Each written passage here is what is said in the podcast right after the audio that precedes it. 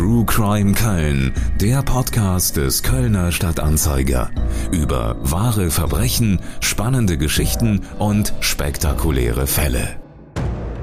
Die Rentnerin war für ihre Gutmütigkeit und ihre Herzlichkeit bekannt. Geduldig sei die rüstige Seniorin gewesen, sagen Nachbarn und Bekannte. Eine fürsorgliche Frau, die für jeden ein offenes Ohr hatte. Später wird eine Richterin am Kölner Landgericht sagen, dass die Frau ihre Hilfsbereitschaft mit dem Tode bezahlt hat. In ihrer Wohnung im Kölner Stadtteil Heimersdorf eskaliert ein Streit mit dem Täter. Er wirkt die 79-jährige Frau so heftig, dass sie mit gebrochenem Kehlkopf zu Boden geht. Und dann holt er aus der Küche ein Messer und sticht der Frau achtmal in den Bauch und in die Brust. Die Frau stirbt am Tatort. Es ist die Großmutter des Täters, ein 21-Jähriger hat seine Oma getötet.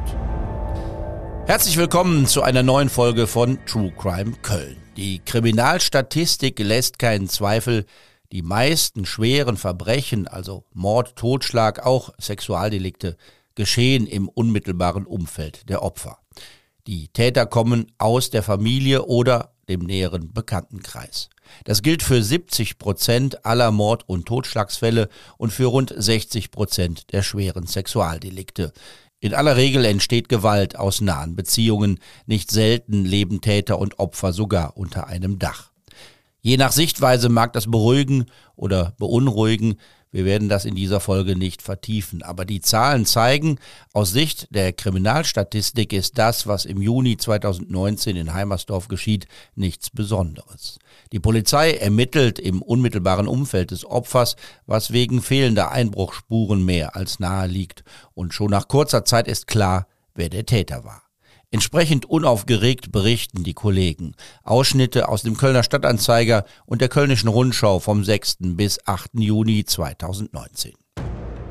In Heimersdorf ist eine 79 Jahre alte Frau offenbar in ihrer Wohnung getötet worden. Ein Angehöriger habe den Leichnam am Mittwochnachmittag in dem Haus an der Frixheimer Straße gefunden und den Notruf gewählt. Die Polizei hat einen Tatverdacht es wurde ein Beschuldigter ermittelt, nach ihm wird derzeit gefahndet, sagte Oberstaatsanwalt Ulrich Bremer. Bei der Obduktion der Leiche hatten Rechtsmediziner festgestellt, dass die 79-Jährige durch mehrere Messerstiche in den Oberkörper gestorben war. Der Sohn der Frau wollte seine Mutter am Nachmittag besuchen und machte beim Betreten der Wohnung den schrecklichen Fund. Der Sohn rief die Polizei, die schließlich bis in den späten Abend Spuren sicherte. Die Mordkommission geht nicht von einem Raubmord aus. Für ein gewaltsames Eindringen in die Räume der 79-Jährigen gebe es keine Anhaltspunkte. Möglicherweise hatte der Täter einen Schlüssel zur Wohnung oder die Frau kannte den Täter und öffnete ihm die Tür. In den Räumen muss es dann zu einer blutigen Auseinandersetzung gekommen sein. Nach dem gewaltsamen Tod einer 79-jährigen Frau in Heimersdorf hat die Polizei am Donnerstagabend in einem Hotel in München den 21 Jahre alten Enkel der Toten festgenommen. Die Staatsanwaltschaft will Haftbefehl wegen Mordes beantragen. Er steht im Verdacht, seine Großmutter erst gewürgt und dann erstochen zu haben, weil die Großmutter ihm vorwarf, dass er sich nicht intensiver um eine neue Arbeitsstelle bemühe. Seit März hatte der Mann bei seiner Oma gewohnt. Diese Woche sei es zu einem Streit gekommen. Die 79-Jährige soll dem Enkel klargemacht haben, dass er sein eigenes Geld verdienen soll. Nach den bisherigen Ermittlungen ging es bei dem Streit darum, dass der 21-Jährige keinen Job hatte und sich offensichtlich nicht ernsthaft um eine Tätigkeit bemühte. Dies habe die 79-Jährige nicht akzeptieren können, so die Polizei. Nach einem kurzen verbalen Streit sei es dann zu der tödlichen Auseinandersetzung gekommen. Soweit die Berichterstattung im Kölner Stadtanzeiger und der Kölnischen Rundschau Anfang 2019. Das klingt alles ziemlich unspektakulär. Die Polizei wusste, dass der Täter bei seiner Großmutter wohnte und als er nach der Tat zunächst nicht aufzufinden war, galt er auch gleich als Tatverdächtiger. Die Mordwaffe, ein Küchenmesser, hatte er am Tatort zurückgelassen. Gefunden wurde er dann, weil man sein Handy orten konnte. Das klingt nach einer ziemlich klaren Sache. Ein tödlicher Streit in der Familie, der Täter gesteht, das sollte eine einfache Angelegenheit vor Gericht werden. Wie gesagt, ziemlich unspektakulär. Doch manchmal entwickeln sich vor Gericht Geschichten, mit denen man vorher nicht gerechnet hat. Harriet Drack hat unzählige Prozesse für den Kölner Stadtanzeiger begleitet. 40 Jahre lang hat sie über Verbrechen in Köln und in der Region berichtet. Unsere ehemalige Gerichtsreporterin ist heute hier zu Gast bei True Crime Köln. Einige Fälle haben es in ein Buch geschafft. Saal 210, wenn Menschen morden, heißt das gerade erschienene Buch von Harriet Drack über Fälle aus dem Schwurgericht, so der Untertitel. 40 Jahre wahre Verbrechen. Da ist also die Auswahl riesig. Harriet, wieso hat es dieser auf den ersten Blick unspektakuläre Fall in dein Buch geschafft? Ja, wie du schon sagst, der Täter, eiskalter Mörder, abgebrüht, war jetzt für mich ein normaler Fall wie jeder andere. Und in dem Moment, wo die Tür aufgeht und der kommt rein und ich sehe diesen verlorenen, verstörten, verängstigten Jungen, ein Kind fast noch, der hat wirklich kindliche Gesichtszüge, feine Gesichtszüge, völlig verstört, in sich versunken, ganz äh, leichenblass. Und in dem Moment war mir klar, kannst natürlich sagen, großkotzig, aber steckt was ganz anderes hinter. Und es hat sich auch hat sich ja bestätigt. Das habe ich dem angesehen.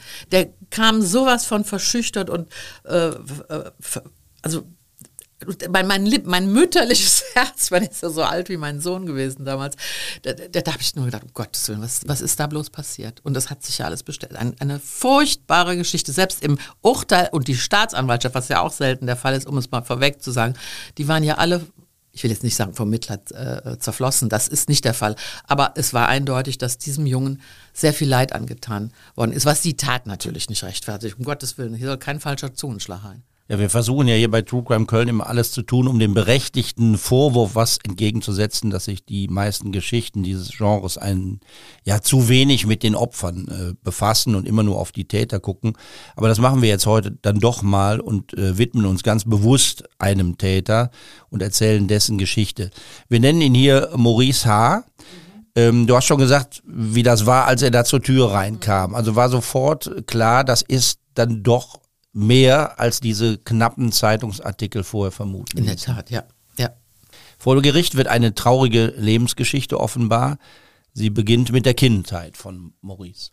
Wobei man dazu sagen muss, dem Gericht ist es sehr schwer gefallen, das aus ihm herauszubekommen. Er war gar nicht in der Lage, ganze Sätze zu, schreiben, zu sprechen. Er war völlig in sich gekehrt, introvertiert. Das ist dann später auch erklärt worden, warum. Dem will ich jetzt nicht vorweggreifen.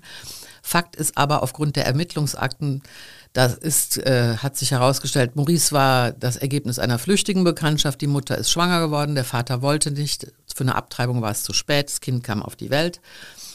Das Kind war von Anfang an ungeliebt. Die Mutter wollte ihn nicht, aber sie hat ihn halt behalten. Der Vater wollte ihn erst recht nicht, aber es gab eine Oma, das spätere Opfer, die bestand auf den Omatag. Das war ihr erster Enkel und sie hat ihren Sohn dazu äh, gedungen, er sollte einmal im Monat das Kind vorbeibringen. Was der wiederum, weil er Maurice nun überhaupt nicht abkonnte, widerwilligst getan hat. Ja, er hat das Kind abgeholt und wenn er dann mal bei dem Papa schlafen durfte, musste er in die Badewanne, angeblich aus Platzgründen. Ein Verwandter oder vielmehr ein Bruder des Vaters hat gesagt, ich gebe dem nicht die Schuld an der Tat, dem Vater, aber auf dem Weg dahin. Ja, also diese Lieblosigkeit, die sich von Anfang an äh, Maurice gegenüber präsentiert hat. Die Mutter, er war fünf, als dann ähm, die Mutter einen neuen Mann gefunden hat, auch schnell geheiratet, zwei Stiefkinder, Stiefjungs kamen auf die Welt. Die wohnten in engen Verhältnissen, zwei Zimmerwohnungen. Maurice war Grundschüler inzwischen, musste sich mit den beiden Kleinen das Zimmer teilen. Wenn der Hausaufgaben machte, wurde er gestört, es gab Krach, es wurde gestritten. Der Stiefvater hat immer ihm die Schuld gegeben, hat auch verbal, nicht nur verbal, auch physische Gewalt walten lassen.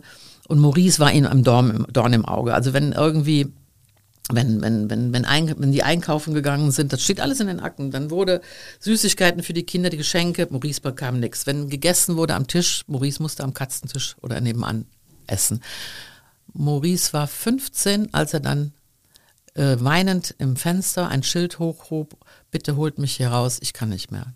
Das muss man sich vorstellen. Ein 15-Jähriger ist wie, wie gefangen. Andere 15-Jährige würden vielleicht auch abhauen. Ja, ja aber ich habe ja von Anfang an, ich habe ja zu Beginn gesagt, er war in sich gekehrt, in sich verschlossen, weil er aufgrund dieser Lieblosigkeit, es gibt ja Charaktere, die, die, die sind die starken da dran, aber es gibt auch welche, die verbrechen, die zerbrechen da dran. Und er war völlig in sich gekehrt und verängstigt. Jugendamt hat ihn rausgeholt. Er kam in eine Pflegefamilie Und da war der wie umgewandelt. Also die Pflegemutter kam ja dann auch als Zeugin in, den Prozess. Also es war alles, da war von Verhaltensauffälligkeiten überhaupt nicht die. Also die Mutter hat ja dann auch dem Jugendamt gesagt, warum, das Jugendamt wollte ja dann wissen, was ist denn da passiert, was ist los. Ja, der ist völlig verstört, der ist irre, der macht mich verrückt, der ist völlig verhaltensauffällig. Und die Pflegefamilie sagt, nö, nix, alles wunderbar. Der ist mit denen in Skiurlaub gefahren. Nur die Krux ist, das zahlt das, dieses Jugendamt natürlich nicht nach. Ich glaube, das waren maximal drei Monate. Da wurde er da wieder rausgeholt und kam in eine Jugendgruppe, in eine Jugendeinrichtung für verhaltensauffällige oder benachteiligte Jugendliche, so heißt das. Ja. Ich glaube, das müssen wir nochmal klären, weil ähm, man sich das so nicht vorstellen kann. Also ein Kind kommt in eine Pflegefamilie, wird aus der eigenen rausgenommen. Im Normalfall würde er zurück in die eigene Richtig, Familie ja. kommen. Ja. Ähm, und in diesem Fall sagt das Jugendamt, das machen wir besser nicht. Aber anstatt ihn in der Pflegefamilie zu lassen, kommt er in ein, ja, in ein Heim, in eine betreute Wohngruppe. Das, ähm, ist das, ist das das normale Vorgehen? Ja, weil das sonst zu teuer ist. Pflegefamilien sind maximal, also das ist nur bei Babys, wenn die ganz klein sind, dürfen die maximal ein Jahr da bleiben. Aber er war 15 und die Mutter, natürlich hat man erst überlegt, Rückführung in, ins Elternhaus, aber die wollte ihn nicht mehr. Die hat sich geweigert, die wollte ihn nicht. Ich will ihn nicht mehr. Es gab zu dem Zeitpunkt schon einen Sachverständiger, der sagte, die Mutter hat ihn regelrecht gehasst. Da war keine Chance. Und das Jugendamt hat das dann einfach ignoriert. Was heißt ignoriert? Die haben gesagt, okay, das ist zu teuer, es ist üblich, nach sechs, acht oder drei Monaten, Wochen, Monaten muss, muss das äh, aus Kostengründen eine andere Möglichkeit gefunden werden. Wenn nicht zurück die Rückführung in die Familie, dann in eine Jugendeinrichtung. Muss nicht das Schlechteste sein. Also er Richtig, ist in ja. einer betreuten Wohngruppe, in der er untergebracht wird. Alle Fortschritte, du hast es erwähnt, die man in der Pflegefamilie festgestellt hat und die dann auch vor Gericht dokumentiert werden, gehen dann da wieder verloren. Mehr noch, alles wird, wird viel schlimmer. Wird viel schlimmer. Er entwickelt Zwangsstörungen, er wäscht sich permanent die Hände, er lässt sich seine Fingernägel so lang äh, klauenartig wachsen, damit er nur ja keinen Hautkontakt mit den Gegenständen hat. Er zieht sich extremst zurück, er ist nur in seinem Zimmer und äh, die Einrichtung schlägt, stellt ihn dann einem Psychiater vor und der vermutet, er stellt die Diagnose nicht, er vermutet einen Autismus. Aber für, um Autismus feststellen zu können, musst du in die frühkindliche Zeit zurück. Das heißt, die Mutter musste ins Boot geholt werden. Die sollte kommen, die sollte äh, die Fragebögen ausfüllen, wurden ihr zugeschickt. Die hat überhaupt nicht reagiert. Keine Schnitte, war nichts. Also mit Autismus ist dann, da ist nichts mehr weiter zu gesagt worden. Dann gab es einen Gutachter, der hat von äh, an der Grenze zum Schwachsinn gesprochen. Ich gehe mal davon aus, da hat sich Maurice so extrem negativ verhalten, da kannst du sowas dann nur, also ist zwar, das spricht gegen den Psychiater, weil der muss in der Lage sein, eine, ein Vertrauens, eine Vertrauensbasis äh, zu äh, erstellen, damit da ein bisschen was kommt. Das war wohl nicht der Fall. Und dann äh, verliebt sich Maurice in ein Mädchen in der Wohngruppe. Die Gefühle werden nicht erwidert und daraufhin will er äh, in die Schweiz fahren, er will sich das Leben nehmen. Das nehmen die, äh, die Betreuer jetzt so ernst, dass sie sagen, du musst jetzt nochmal zum Psychiater. Der sagt, der ist erheblichst äh, persönlichkeitsgestört, der muss dringend in, in Behandlung. Kr- Krankenkasse lehnt die Behandlung ab. Und dann sagt die Jugendeinrichtung einen Satz, der äh, bezeichnet ist, muss denn erst was Schlimmes passieren? Die Krankenkasse stimmt dann letztendlich der Therapie zu, aber Maurice ist inzwischen 20. Er ist erwachsen. Er hat die Bäckerlehre, die er angefangen hat, nach einem erfolgreichen Hauptschulabschluss, äh, angef Bäckerlehre angefangen, weil er da nur nachts arbeitet, weil er da den Menschen aus dem Wege gehen kann. Und er will raus. Er will eine eigene Wohnung. Er steht kurz vor der Prüfung. Er will eine eigene Wohnung. Er will alles alleine schaffen. Und das geht alles in die Hose. Er Überschätzt er sich da? Da Absolut, überschätzt? komplett, ja. Er ist ja, er ist ja extremst persönlichkeitsgestört. Er ist ja aufgrund dieser ganzen Vita, äh, das sieht er natürlich nicht. Und äh, er, die, der hat, die, hat eine Wohnung, er wird aber, da kommt die Obdachlosigkeit droht, er, das klappt alles vorne und hinten nicht. Und er erinnert sich an den einzigen Menschen, der ihm immer geholfen hat oder der für ihn da war, die Oma. Vielleicht nochmal zurück zu den Einschätzungen der, der Gutachter. Ähm, es gibt diese, diese, diesen Verdacht Autismus, es gibt diese seltsame Aussage am Rand des Schwachsinns, aber es gibt ja auch andere Aussagen, Ja, die ihn ja als später im Prozess. empathisch, Ja, ja, ja, die ihn gut. als empathisch Ja, beschreiben. die haben die Akten von der Pflegefamilie gelesen. Das war, also er selber hat ja so gut wie nichts zu Protokoll gegeben. Die haben ja dann immer die Aktenlage und sehen die Entwicklung. Und die Pflegefamilie hatte sich ja damals schon positiv äh, über Maurice geäußert. Da lief ja alles gut. Und das war dann die Empathie, das Sympathische, das Freundliche, das Hilfsbereite. Also es ist ein, ein kompletter Gegensatz von, von Gutachten gewesen. Und, und die Krönung ist ja dann letztendlich der Gutachter, der im Gericht beauftragt wurde und der sich auch wirklich mal Zeit genommen hat. Der hat Stunden mit dem verbracht, tausende von, von Tests mit dem gemacht. Ja? Und da kommt ja dann was ganz anderes bei rum. Was kommt dabei rum? Ja, Maurice ist, hat Alexithymie. Das ist eine sogenannte Gefühlsblindheit. Du, kognitiv, also er wird äh, als äh, überdurchschnittlich begabt, als intelligent bezeichnet. Kognitiv, also mental weiß er genau, was, was, was, was Trauer ist, was Freude ist, was Entsetzen ist, aber er spürt das nicht. Er das kann das gar nicht an sich, er weiß nicht, was, wie, man, wie man das empfindet. Und das kommt natürlich daher, weil er in seiner Kindheit, so der Gutachter, von Anfang an gelernt hat, schnell zuzumachen, sonst verletzen die mich bis aufs, bis aufs Blut. Es geht nicht anders. Also er kennt Gefühle, aber er kann nicht damit umgehen, kann, kann, man das sagen? Ja, das ist aber sehr, ja, er, er, er spürt sie nicht. Also das kann man sich ja gar nicht vorstellen als Normalsterblicher, ein Gefühl nicht zu spüren. Also Trauer oder, oder Glück geht nicht. Das klingt ich, wieder so ein bisschen nach Autismus dann.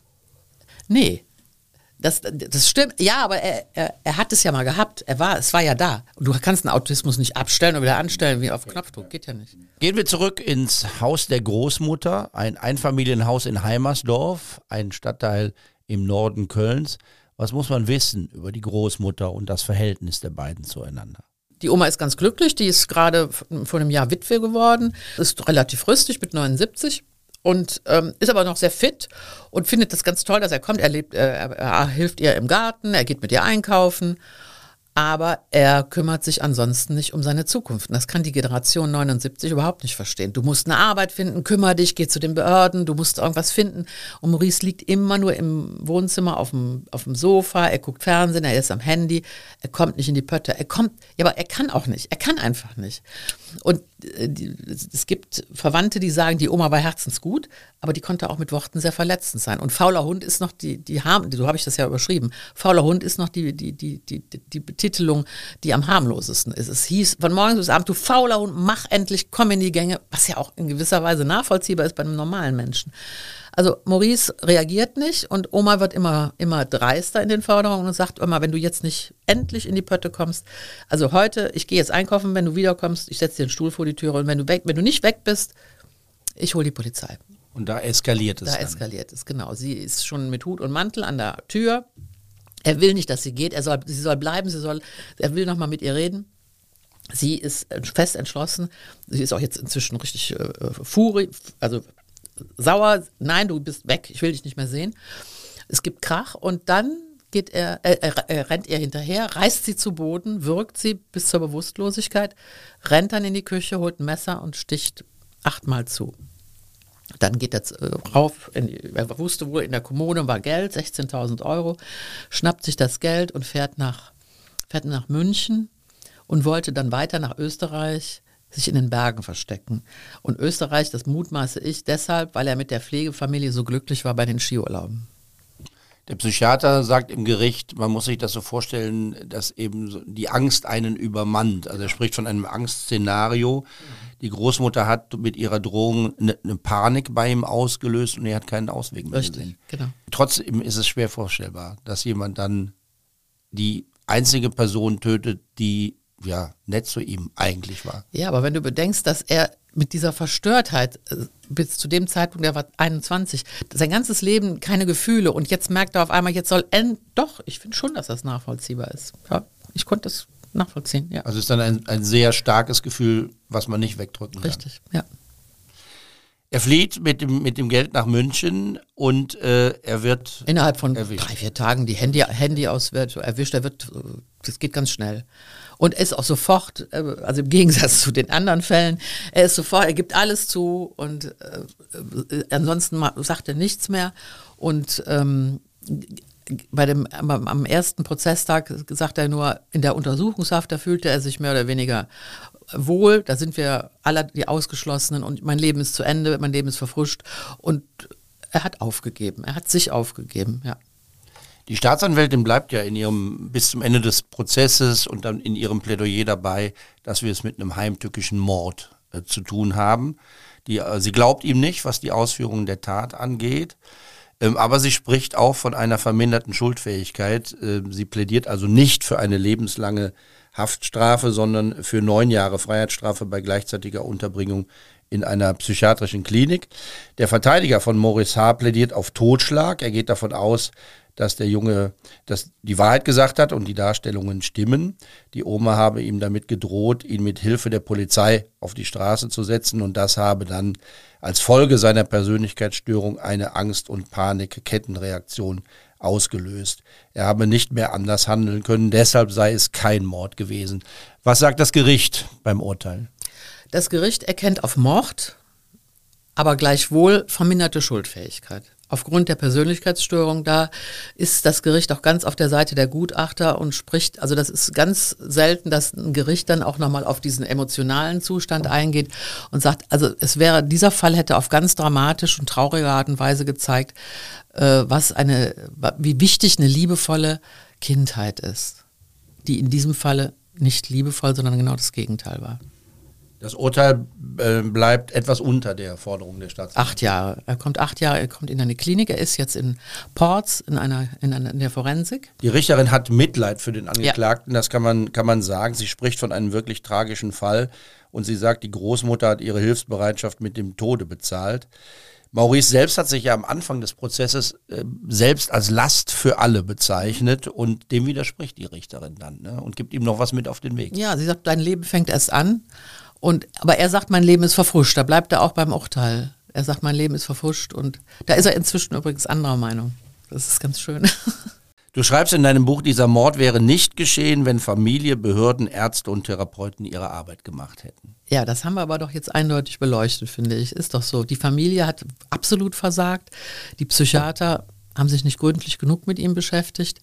Jugendamt, also gut, das sind Kostengründe, warum die halt nicht äh, ihn in der Pflegefamilie gelassen haben. Ist ein schwacher Grund, oder? Ja, natürlich, aber ist ein Grund fürs Jugendamt. Für mich nicht. Ärzte und Therapeuten, was haben die falsch gemacht?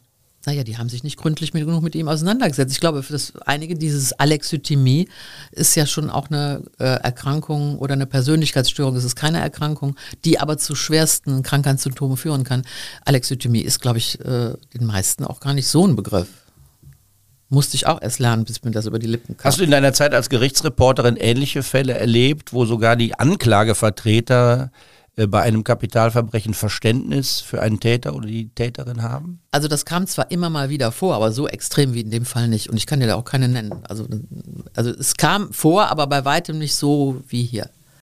Ich habe ja am Anfang gesagt, ähm, es gibt den oft berechtigten Vorwurf, dass die vielen Trugreim-Formate den Fokus äh, zu stark auf den Täter oder die Täterin legen und dann nach Motivationen fragen und nach Erklärungen fragen.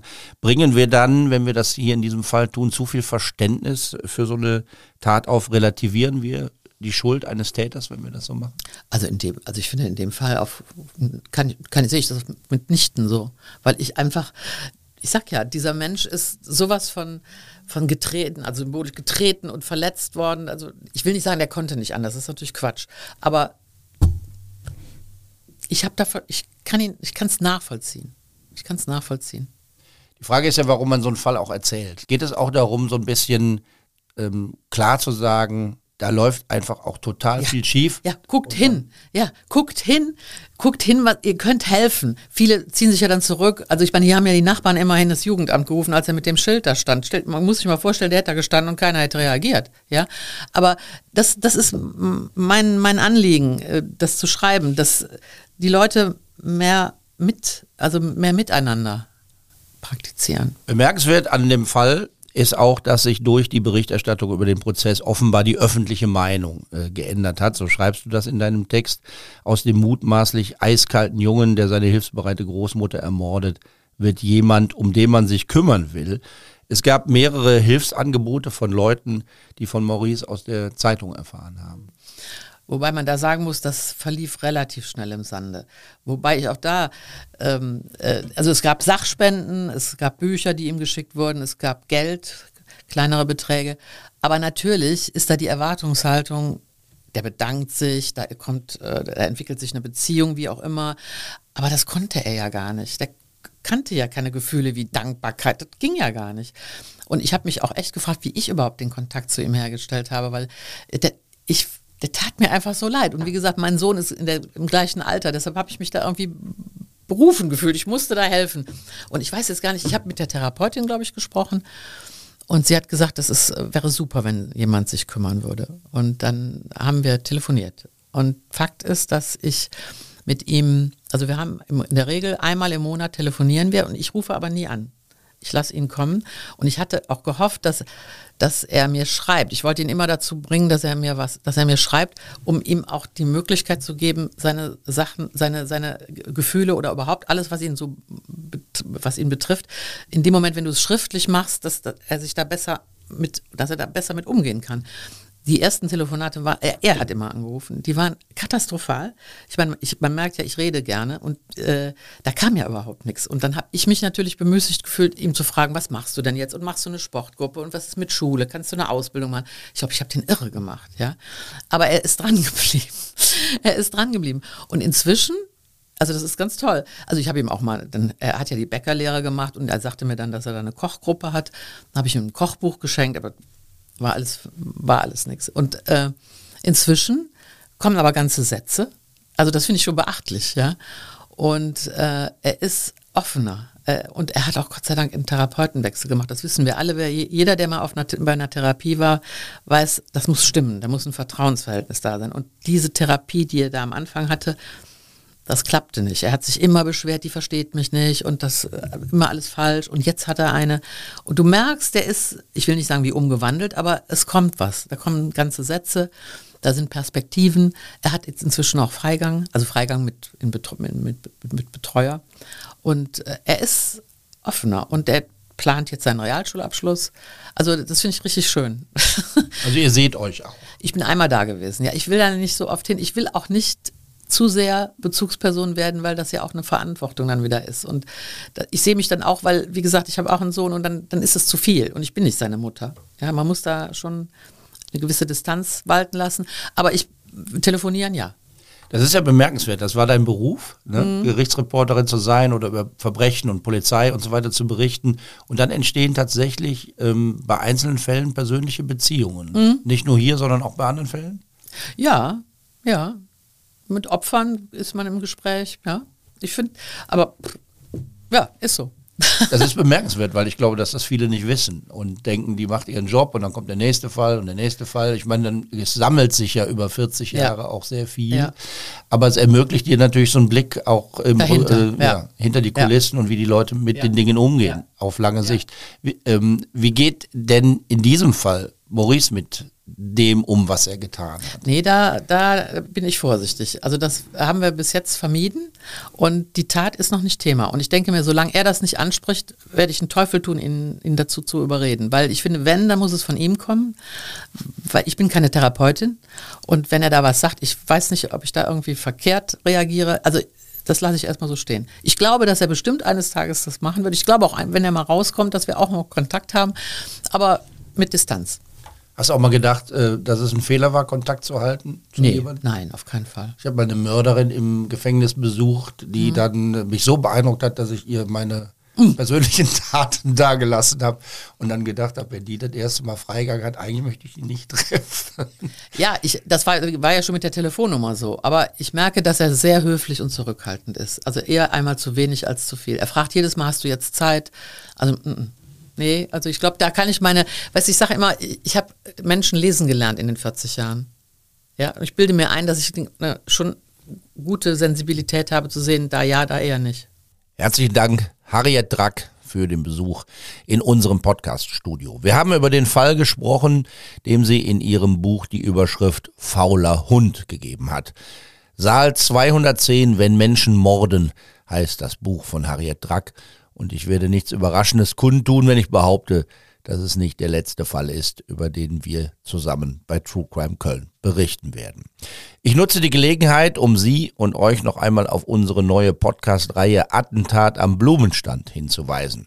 Die erste Folge ist auch als True Crime Köln Folge gelaufen, aber es gibt da noch sechs weitere Folgen.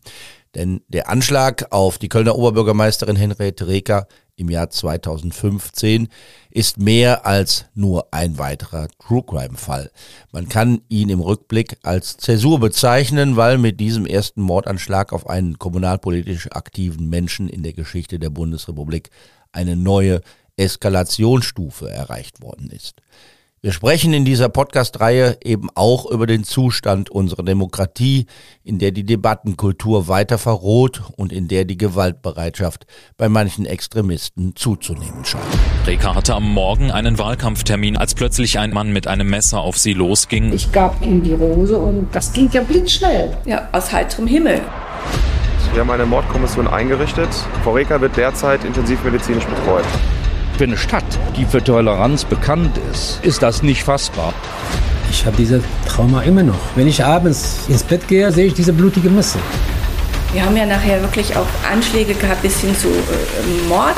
Deswegen ist es eigentlich für mich persönlich, aber auch für die Demokratie ein trauriger Tag. Attentat am Blumenstand, der Angriff auf Kölns Oberbürgermeisterin und die Gefährdung der Demokratie.